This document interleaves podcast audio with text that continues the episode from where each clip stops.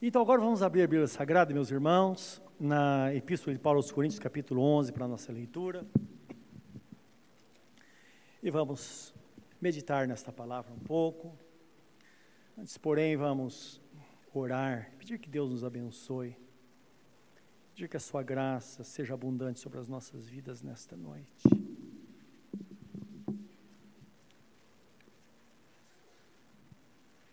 Primeiro de Paulo aos Coríntios, capítulo 11.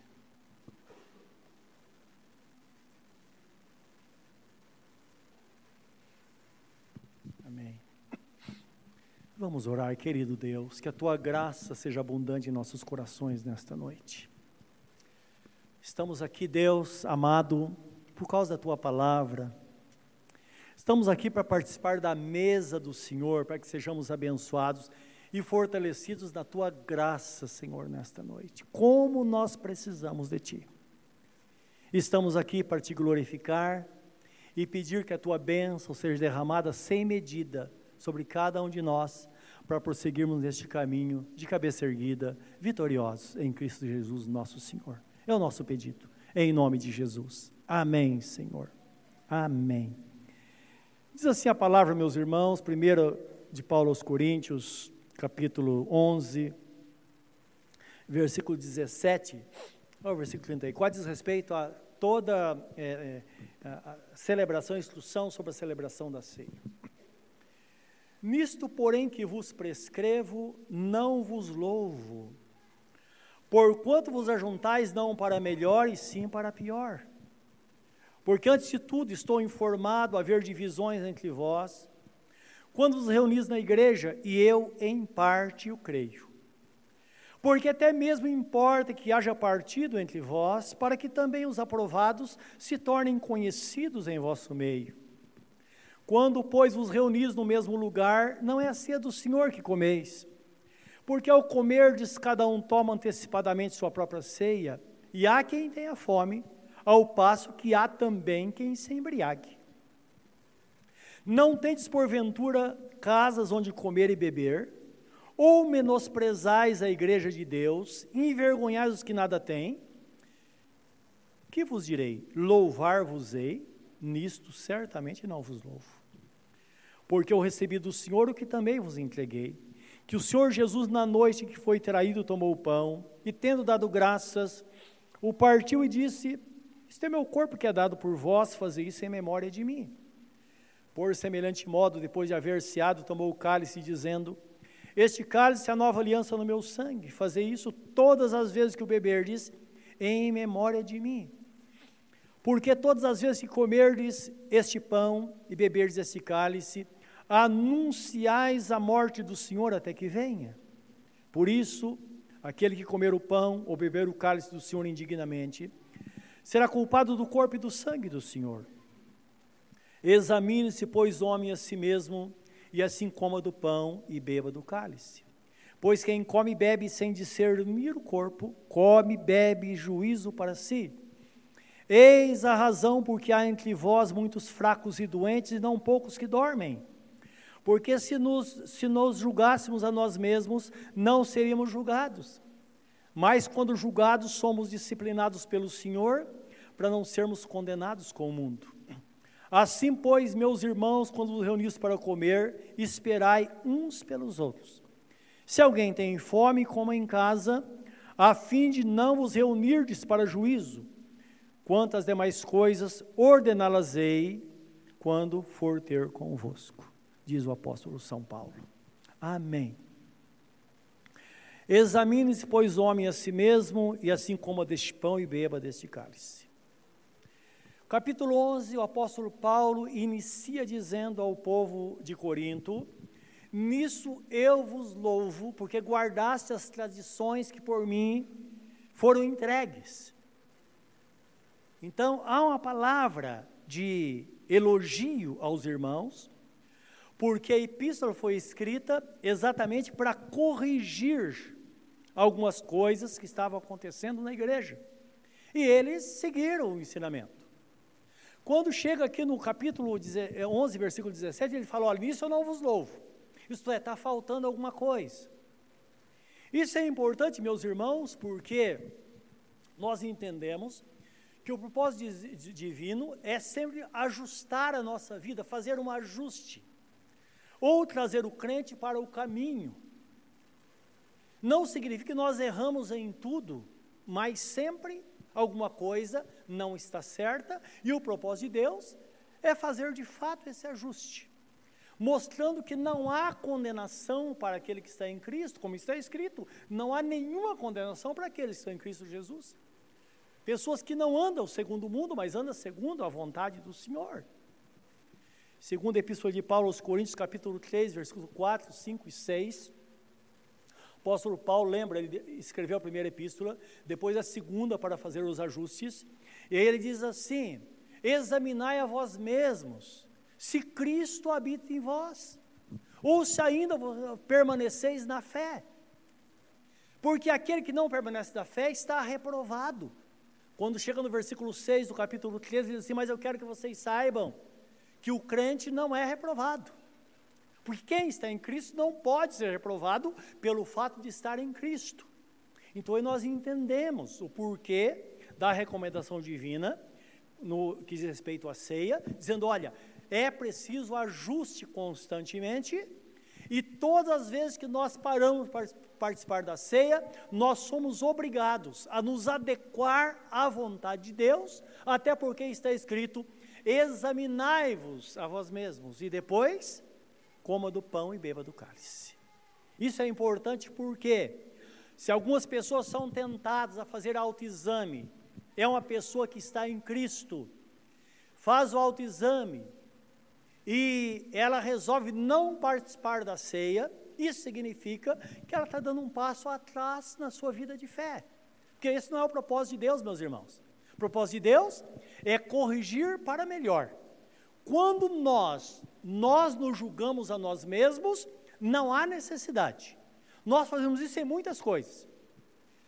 Mas o texto fala que quando nós não julgamos a nós mesmos, nós somos disciplinados pelo Senhor para não sermos condenados com o mundo. Isto é, Deus vem e fala conosco: olha, filho, está indo muito bem, mas ainda falta isso, como nas cartas do Apocalipse, não é?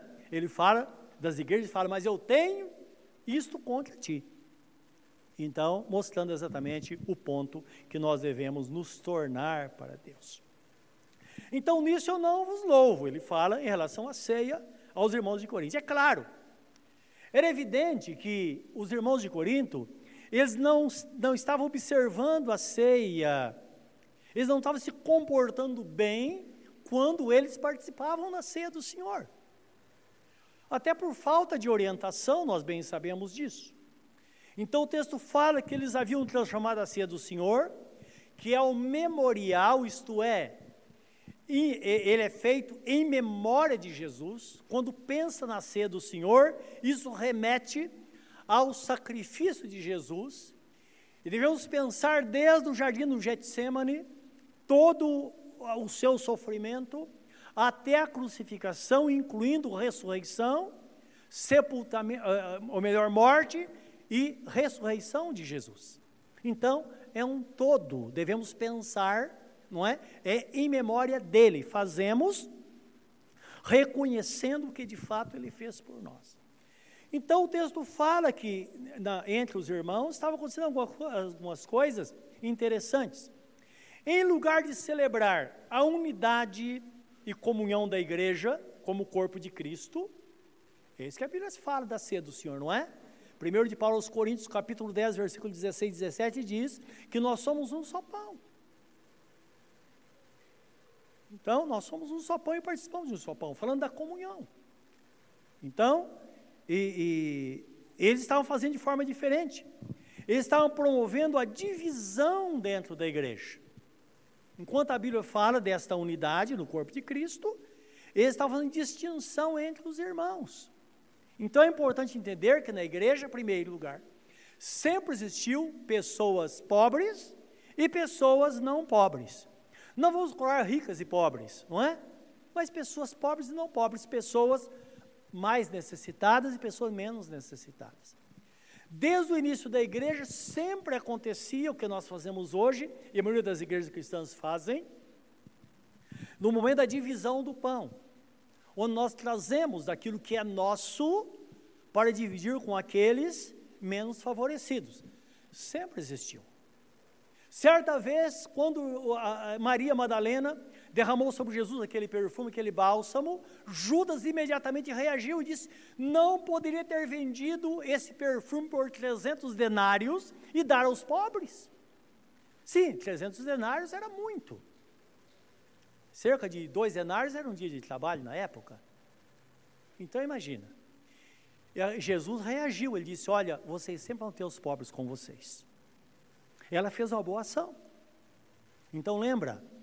E aí ele diz: Porque vocês sempre terão os pobres com vocês. Só que, nesta festa da comunhão, estava havendo uma cisão entre as pessoas. Claro, existem muito nível, muitos níveis de necessidade.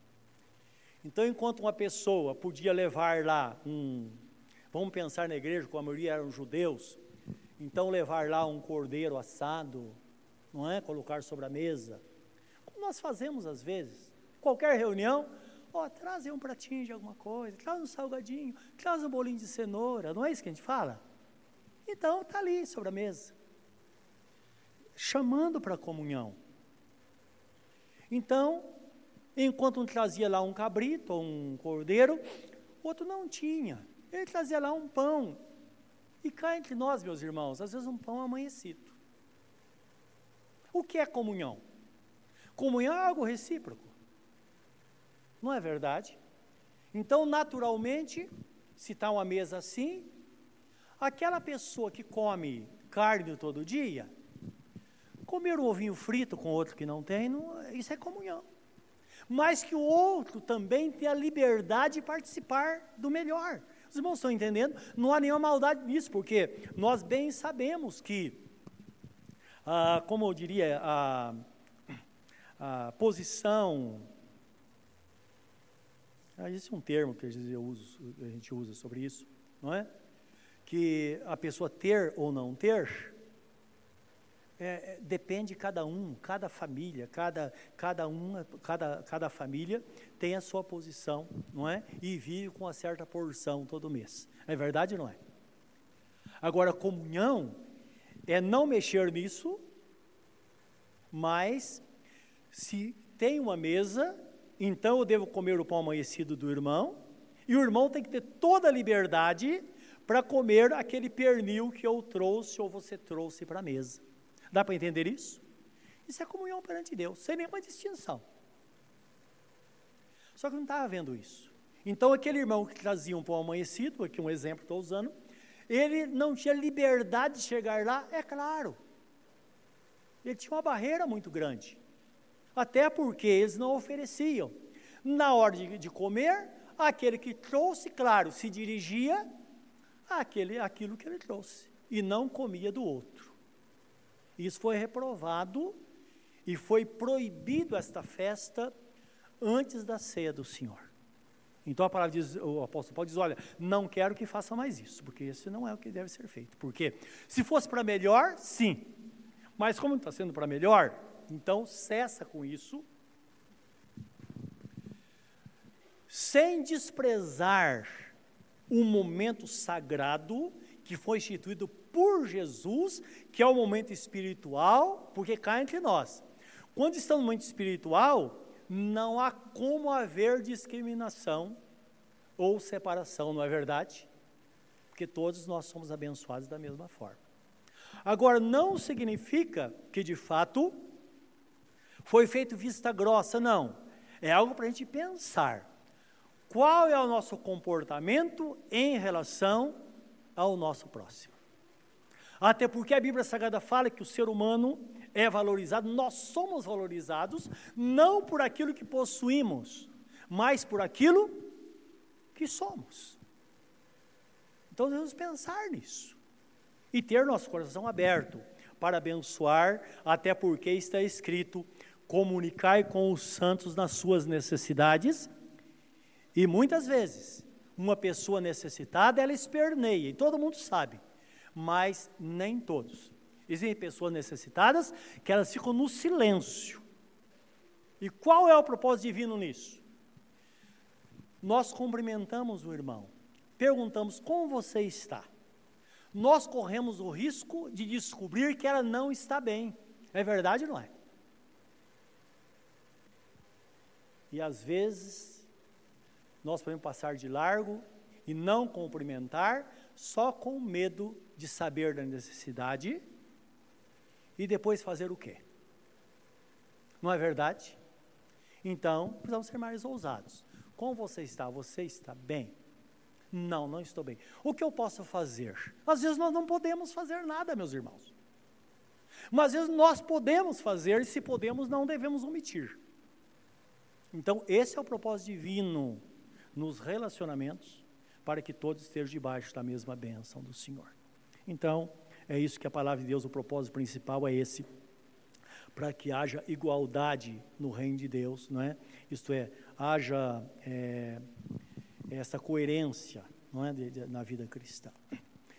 Então, eles tinham transformado isso.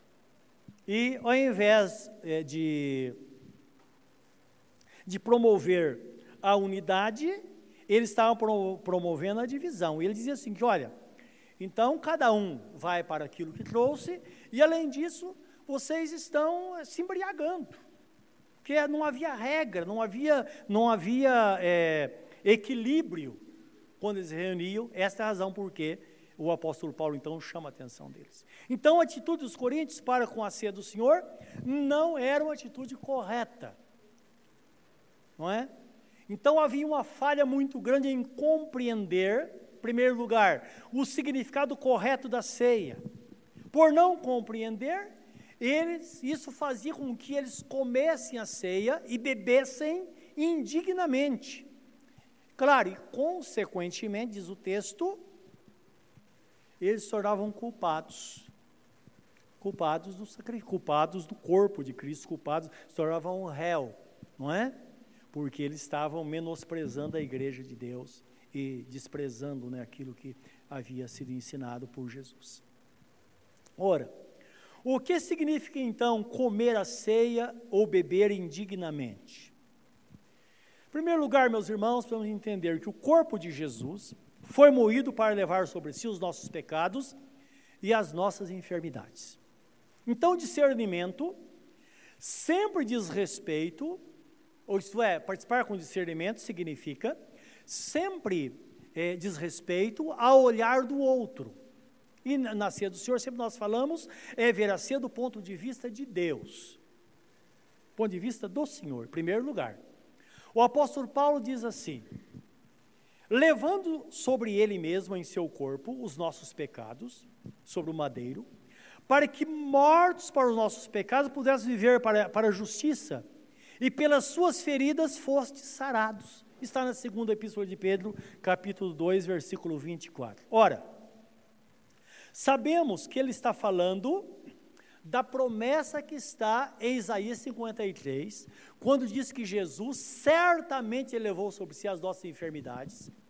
O castigo que nos traz a paz estava sobre ele, pelas suas feridas nós fomos sarados. Quando nós entendemos isso e vemos o que está acontecendo, isso é, nós precisamos visualizar isso. Todo o sacrifício de Jesus, tudo que ele fez por nós, como eu disse há pouco, desde o jardim de Getsemane, todo o seu sofrimento até morte e ressurreição. Ora, isso vai causar alguma mudança dentro de nós. Mas também vai fazer com que eu me aproprie das suas promessas. Porque participar indignamente é quando eu não entendo o sacrifício do Senhor. Em primeiro lugar, eu não entendo o sacrifício do Senhor. Ora, se eu entendo, então eu vou entender de fato que Jesus morreu pelos meus pecados, para perdão dos meus pecados, e onde abundou o pecado, superabundou a graça, é o que está escrito. E além disso, ele levou sobre si as nossas enfermidades, as nossas dores. E lembra que o texto fala de doença. Isso não chama atenção, não é? Eu fico pensando, se uma pessoa está doente, quando a pessoa está doente, ela fala, ó, já mesmo que nós ouvimos, nem, nem, eu nem consigo orar, e ela está dependendo da oração dos outros. Às vezes parece que a pessoa ela entrega os pontos. Ela está esperando para ver o que vai acontecer com ela. Isso não é bom, irmãos. Nós sabemos quando uma pessoa fica doente, eu penso assim, já passei por algumas enfermidades na vida. Primeira coisa, ir à palavra para ver o que a palavra diz a respeito daquilo que eu estou passando. E pegar as promessas. Qualquer coisa que aconteça, precisamos ir na palavra, existe a promessa. Estou passando um problema financeiro, ora, eu tenho que buscar na Bíblia Sagrada o que, o que está escrito acerca da vida financeira, qual minha atitude para que eu possa sair daquela situação. E funciona, meus irmãos, porque nós somos salvos pela fé e somos conduzidos pela fé. E é pela fé que nós recebemos as bênçãos, as bênçãos do Senhor. Me lembro certa vez, quando minha mãe ficou doente, depois mais tarde veio a falecer. Ela tinha mais ou menos 80 anos de idade, aproximadamente, e ela teve um AVC. E usando um linguajar é, caipira, eu diria a vocês, eu vi minha viola em caco naquela hora. Quando fui chamado, o corpo de bombeiro estava lá no, ela mora no apartamento para socorrê-la, que meu irmão havia chamado, e eu cheguei, a boca dela estava na orelha. E mal podia falar, ela disse: Filho, ora por mim. Eu peguei o óleo ali, antes que saísse, ungi. Falei, mãe, vai, porque Deus vai visitar a sua vida. Ela ficou 16 dias internado, internada. Nessa, nesse tempo, ela, a boca veio parar do lado, assim, na orelha todo o seu lado esquerdo ficou paralisado. 16 dias ela voltou para casa sem nenhuma sequela. Nenhuma sequela. A gente sempre romanceia o fim da vida da nossa mãe, não é verdade? Do pai, família, já romanceia. E eu sempre pensava em muitas coisas. Falei, agora está livre, agora vai, não é? Mais ou menos uns três ou quatro anos depois, ela quebrou o fêmur. Ela, então me falaram, olha, ela caiu e quebrou. Geralmente não é assim. A pessoa quebra por isso que cai. Então, movimento brusco. E quebrou bem na virilha, né, transversal. E chegou no hospital, quando fizeram os exames, os médicos disseram, olha, não tem o que fazer com ela.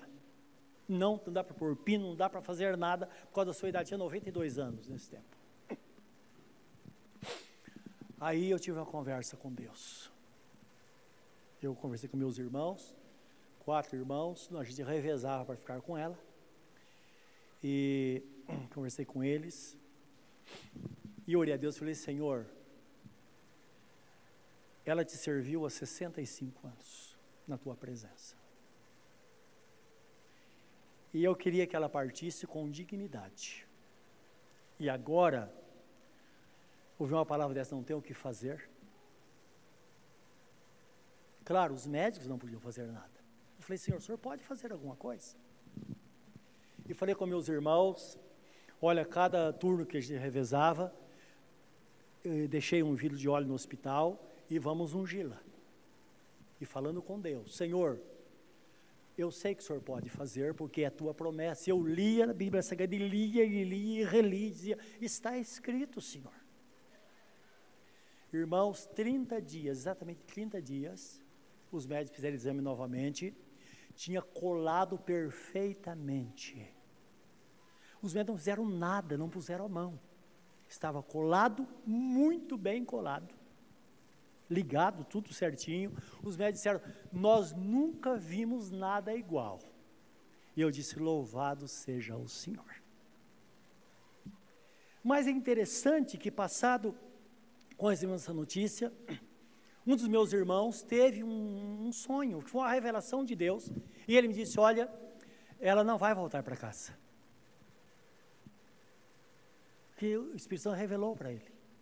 Esse não era o problema, tinha 90, quase 93 anos já. Então não era o problema.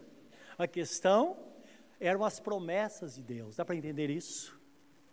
Ela completamente curada, Passado pelo, acho que um mês, mas um mês e meio depois, o Senhor a levou para si. E eu posso imaginar, os seus ossos lá estão todos coladinhos, tudo certinho, porque Deus é fiel. É a promessa de Deus. Todas as promessas estão na Bíblia Sagrada para nós. Agora, nós precisamos buscar. Algumas pessoas dizem, Senhor, eu reivindico isso, Senhor, é meu direito. Não é o caminho. Não é o caminho. Eu já disse para os irmãos, certa vez, quando estava com um problema financeiro, até visto de perder o emprego, todo dia eu me ajoelhava diante do Senhor, eu lia Malaquias 3,10, lia, relia, e ficava ali mais de uma hora orando e falava, Senhor, não é para o Senhor que eu estou fazendo isso, estou fazendo para mim, que eu preciso que a minha fé seja aumentada, Senhor para que a tua promessa se cumpra na minha vida. E Deus interveio, e houve uma grande mudança por causa da fidelidade de Deus à sua palavra. Então é isso que a Bíblia Sagrada nos ensina. Então nós precisamos entender mais, ser mais dedicados a isso. E é isso que a palavra nos chama a fazer, quando diz respeito à dignidade e ao discernimento no momento como esse. É o tempo que nós temos para pensar nessas coisas. Portanto, meus irmãos, nós entendemos que a ceia do Senhor é a provisão para todo crente e o privilégio que somente o crente tem. Nós bem sabemos que uma pessoa que não tem Jesus como Senhor da sua vida, essa pessoa não deve participar da ceia do Senhor, porque ela participa juízo para si. Mas a ceia é para o crente, para aquele que, que o serve, a provisão de Deus. Em João 6,57 está escrito: Jesus fala: Aquele que se alimentar de mim, viverá por mim. Isso é uma palavra muito importante, porque existem pessoas que se examinam e depois dizem: Ah, eu não vou participar. Ora, ela está negando a fé, ela está regredindo espiritualmente. Mas quando nós examinamos, dizendo: Senhor, minha vida está aqui, Senhor, eu vou me alimentar do Senhor, certamente eu vou estar melhor depois que eu celebrar a ceia em memória do Senhor, entendendo o propósito e compreendendo que todas as suas promessas, elas são feitas para nós. Isto é, a nossa fé no digno Cordeiro de Deus nos faz dignos de participar da ceia do Senhor. Isto é, nós estamos focando Jesus como o Senhor de todas as coisas, nós nada somos.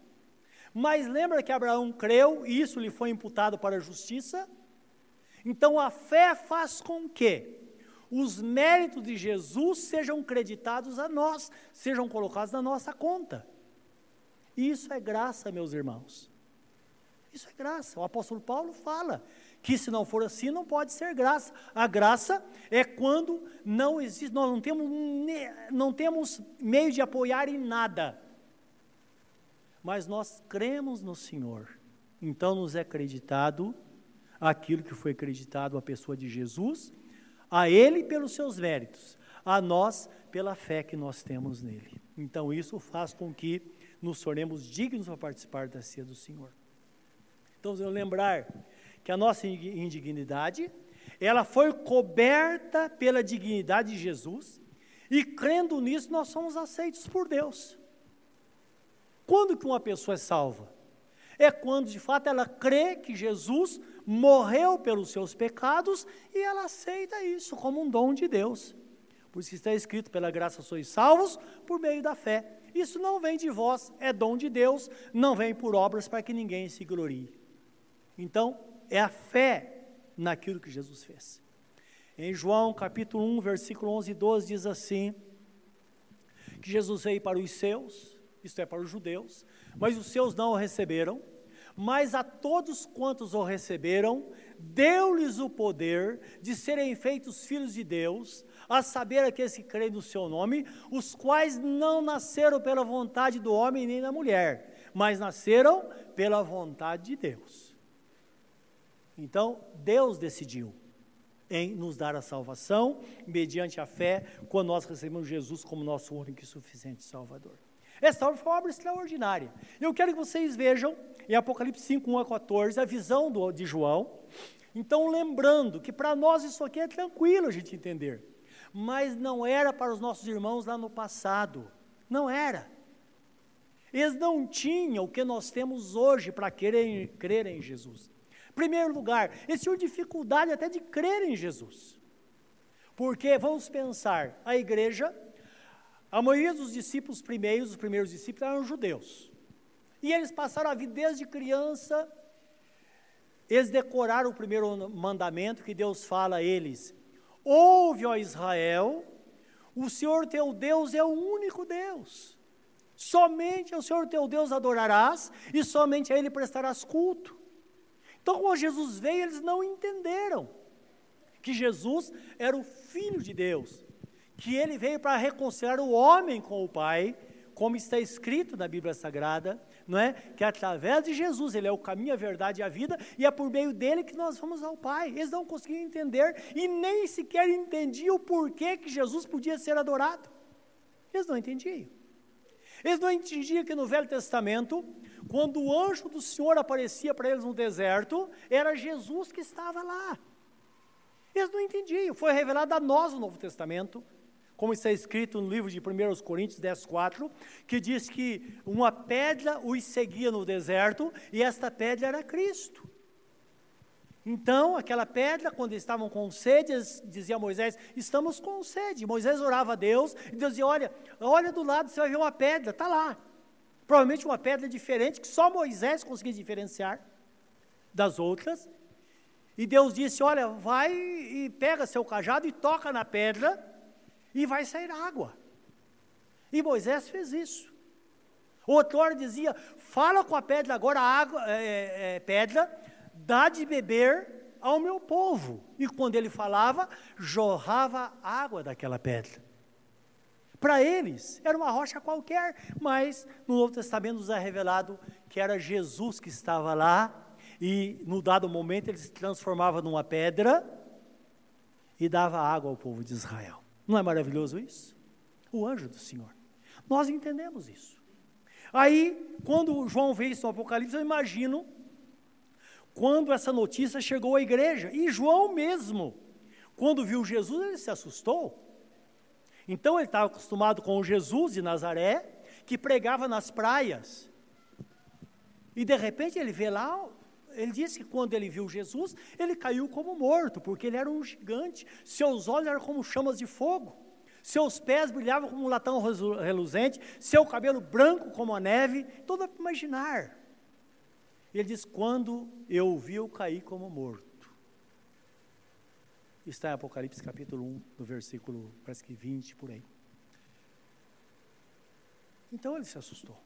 Então aqui é revelado de fato nós vemos Jesus como ele é, o seu sacrifício, o seu poder, que tudo dependia dele. Então o texto vai falar de selos que foram abertos, que são eram eventos da história que ia depender de alguém. Por isso que está escrito, na plenitude dos tempos, Deus enviou o seu filho, nascido de mulher, nascido debaixo da lei, está em Gálatas 4,4, mostrando que Jesus não poderia ter nascido antes e nem depois, e nem morrido antes nem depois. Ele veio na plenitude dos tempos, porque a partir daí ia se abrir os eventos e as coisas começariam a acontecer. Percebam, desde a criação tudo apontava para Jesus, de Jesus agora tudo começa a apontar para o término de todas as coisas, para o fim de todas as coisas. Por isso que o texto fala sobre a, a vinda de nosso Senhor Jesus Cristo, onde tudo será fechado. E esses eventos dependiam do sacrifício de Jesus. Então diz assim o texto de Apocalipse 5:1, vi na mão direita daquele que estava sentado no trono um livro, escrito por dentro e por fora, e de todo selado com sete selos. Vi também um anjo forte que proclamava em grande voz: Quem é digno de abrir o livro e de lhe desatar os selos? Ora, nem no céu, nem sobre a terra, nem debaixo da terra, ninguém podia abrir o livro, nem mesmo olhar para ele. E eu chorava muito, disse João, porque ninguém foi achado digno de abrir o livro, nem mesmo de olhar para ele. Todavia, um dos anciãos me disse: Não chores. Eis que o leão da tribo de Judá, a raiz de Davi, venceu para abrir o livro e os seus sete selos. Então vi no meio do trono e dos quatro seres viventes, e entre os anciãos de pé um cordeiro como tendo sido morto.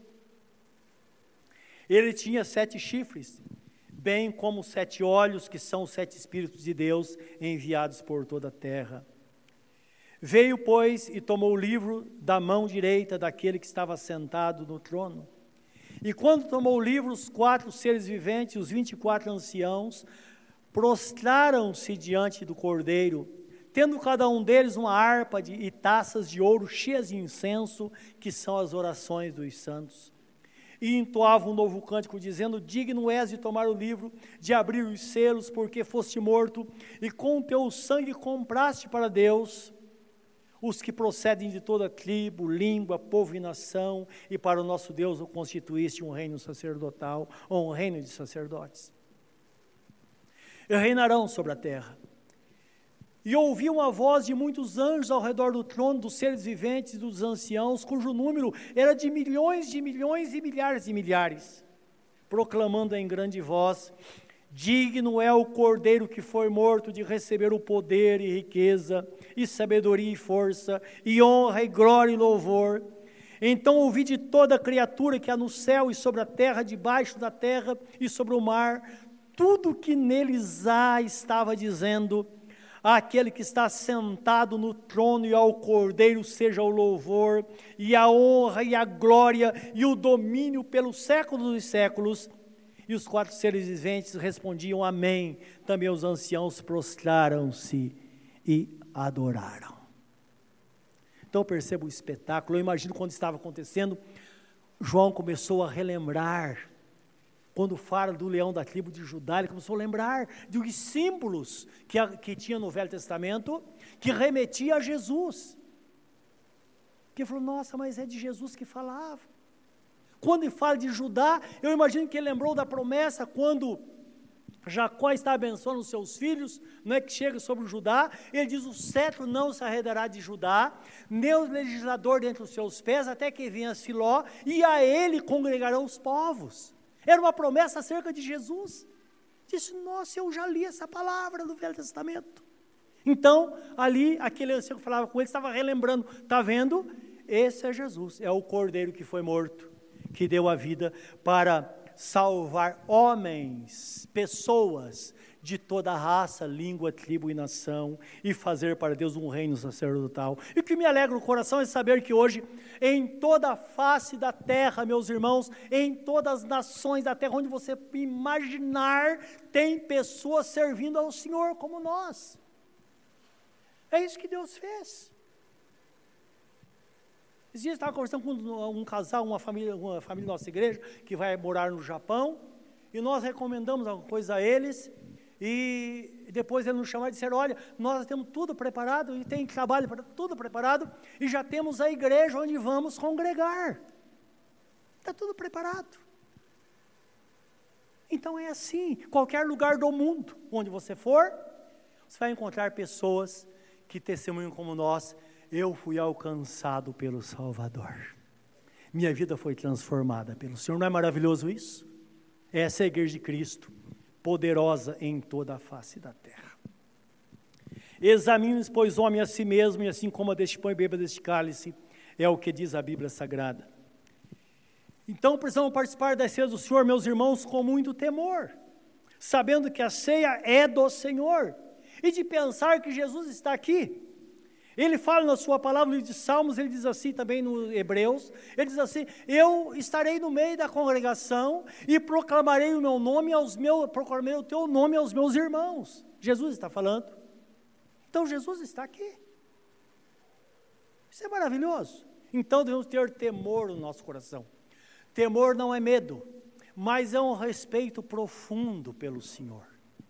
Como o Velho Testamento revela e também o Novo Testamento o que ele sentia quando estava na presença do Senhor, o temor, temor no coração. Precisamos discernir o corpo como igreja de Cristo, a igreja como corpo. E nós todos conhecemos o que está escrito livro 1 Coríntios, capítulo, é, capítulo 12, versículo 12 em diante, ao 27, que fala que nós fazemos, fazemos parte do corpo, de que somos membros do seu corpo. Nós somos o corpo de Cristo, seus membros em particular, diz o texto sagrado. Então, um é olho, outro é pé, outro é mão, é o que diz o texto. E é interessante que o texto não fala que devemos procurar o nosso lugar no corpo de Cristo. Não, diz que nós temos o nosso lugar no corpo de Cristo. Não é que nós vamos nos colocar ou procurar uma vaga. Nós somos integrantes do corpo, fazemos parte dele. Dá para entender isso? É a mesma palavra, o mesmo sentido quando Jesus fala: Vós sois a luz do mundo. O crente é a luz do mundo. Então, essa é uma realidade, não é? No corpo do Senhor. Então, precisamos participar de, ser do Senhor com esse discernimento. Quem eu sou e a quem eu estou servindo. Também o texto fala no versículo capítulo 11, 24, que devemos rememorar, isto é, trazer a memória. Quando participamos em memória de Jesus, nós nos remetemos a tudo. E nós vamos pensar tudo que Ele fez por nós. Só Ele fez. Ele sendo esvaziado na cruz do Calvário, rejeitado por Deus. Tudo isso por nossa causa, para que nós pudéssemos ter vida nele. Também devemos participar com fé, isto é, crer que a sua morte e ressurreição é que nos dá a garantia da salvação, até porque está escrito. Romanos 4, 25 diz assim: Ele foi entregue pelos nossos pecados e ressuscitou para nossa justificação. Isso significa só a morte não é completa. A morte e a ressurreição é que vai completar a obra que Deus tinha reservado para que cada um de nós então pudesse ter a salvação. Também em 11, 26 diz que devemos ter esperança. Então o texto fala: anunciai a morte do Senhor até que venha. Esperança, a palavra fala que devemos nos gloriar na, na esperança. Saber que nesta jornada, muitos de nós vai partir para o Senhor, talvez antes da vinda do Senhor. Não sabemos. Mas pode ser que todos que estamos aqui vamos participar do arrebatamento, isto é, com vida.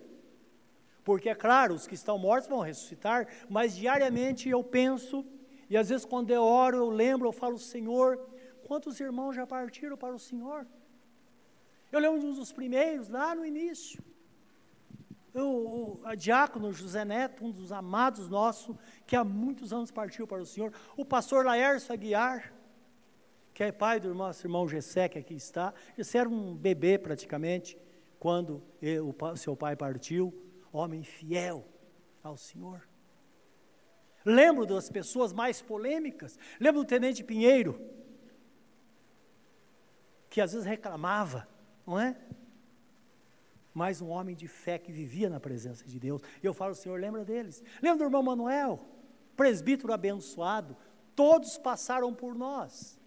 Pessoas com idade avançada e pessoas de meia idade e até jovem, que estão hoje na presença do Senhor. Mas todos estão guardados estão seguros ali. Isso não é maravilhoso? Então percebam a igreja caminhando com a multidão em direção à eternidade. Nada se perde. Todos estão seguros no Senhor. E a palavra diz, em, em livro de, de Efésios, capítulo 1, versículo 13: Vós fostes selados com o Espírito Santo, que é o selo, a garantia da vossa redenção. Estou indicando que não importa, somos de Cristo, seremos arrebatados. O apóstolo Paulo mais tarde diz: quer durmamos ou estejamos acordados, nós somos do Senhor. Quando a trombeta tocar, nós vamos partir para o Senhor, quer estejamos em fraqueza ou não. Importa é que estejamos em Cristo.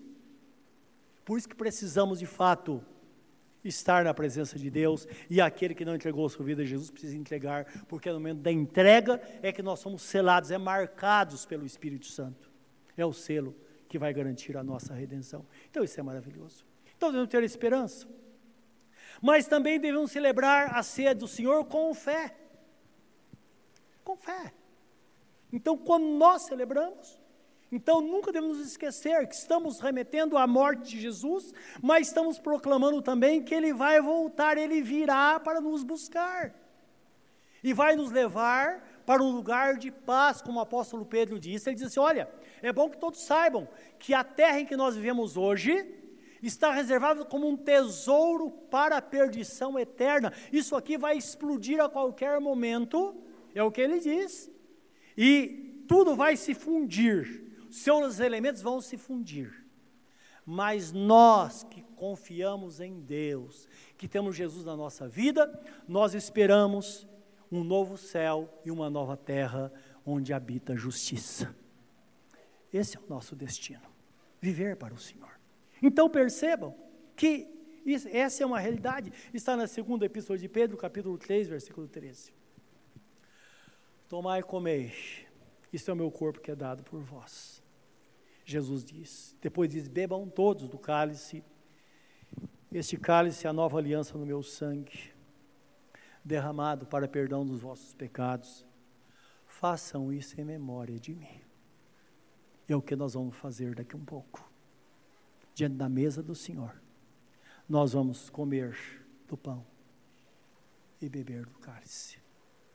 Não esperamos que haja alguma mudança nos elementos que, que vamos consagrar ao Senhor, mas também não devemos nos esquecer que Jesus Cristo disse que uma vez consagrado ao Senhor o pão, ele partiu e disse: Tomai e comei, este é o meu corpo que é dado por vós.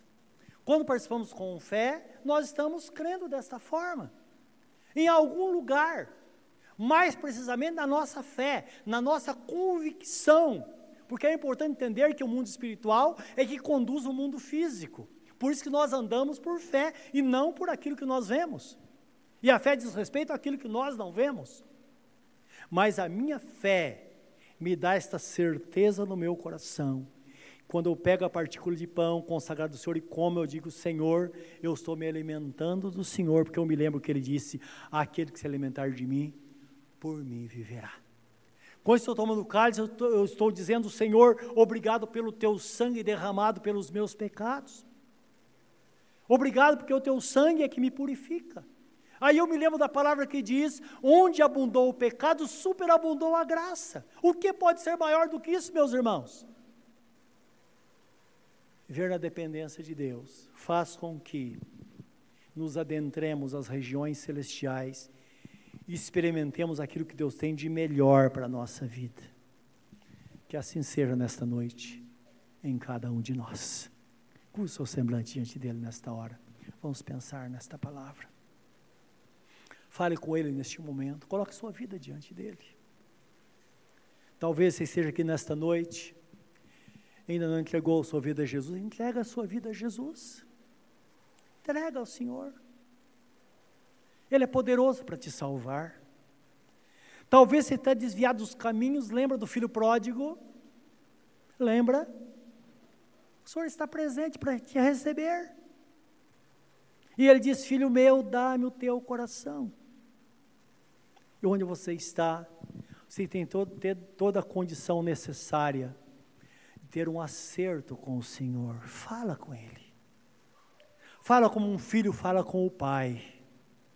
E tenha certeza que nesta noite Ele vai te acolher. E você vai passar a fazer parte do reino querido Deus. Na tua presença nós estamos neste momento, Senhor. Nosso coração voltado para ti, nessa dependência do Senhor. Pai, o que seria de nós se não fosse o Senhor na nossa vida? O que seria da tua igreja, Senhor? Que estamos neste mundo como ovelhas enviadas no meio dos lobos o que seria, Senhor, de nós? Se não fosse a tua graça sobre nós, se não fosse o teu amor, a tua bondade, a tua provisão. Hoje nós nos examinamos, Senhor, e podemos visualizar todo o sacrifício, toda a promessa, tudo concretizado e nós estamos aqui na tua presença, com essa certeza tão grande, tão absoluta no nosso coração, que somos filhos, filhos, herdeiros de Deus, co-herdeiros com Cristo. Somos detentores da tua promessa. Nós clamamos, Senhor diz: Eis-me aqui. Ah, Senhor, recebe o nosso coração nesta noite. Recebe aquele que está confessando diante de ti os seus pecados, está dizendo: Senhor, perdoa-me, purifica-me, faz de mim uma nova criatura. Faz esse, esta grande obra, esse grande milagre nesse coração, Senhor. Oh, Deus, que a tua graça nos inunde poderosamente, para que caminhemos com esta confiança porque estamos o coração cheio de temor pela tua presença nesta noite.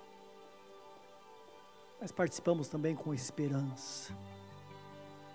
Estamos no meio do caminho, mas há um final feliz para cada um de nós, por causa da promessa, por causa do sacrifício.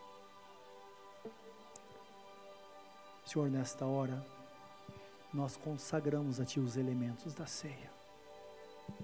Nós dedicamos, oferecemos a Ti.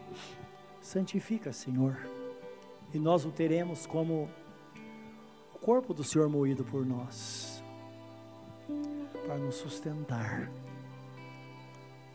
Ó Deus, para dar toda a provisão para a Tua igreja. Senhor Deus, consagramos a Ti também esses cálices com suco de uva, suco da vide, como está escrito na tua palavra. Santifica, porque eles trazem consigo uma representação fiel, um simbolismo fiel do sangue do Senhor derramado para perdão dos nossos pecados. Como seria a nossa vida se não fosse o sangue de Jesus para nos purificar? Certamente estaríamos condenados. Mas hoje somos santificados pelo Senhor por causa do sangue. Senhor, abençoa. E agora vamos participar em memória do Senhor, pensando no sacrifício. Ó oh Deus, e olhando para o futuro. Ó oh Senhor, só de pensar que quando a trombeta tocar, essa multidão vai subir para o reino celestial. Estaremos lá para sempre. Muito obrigado por esta realidade hoje. Em nome de Jesus. Amém, Senhor.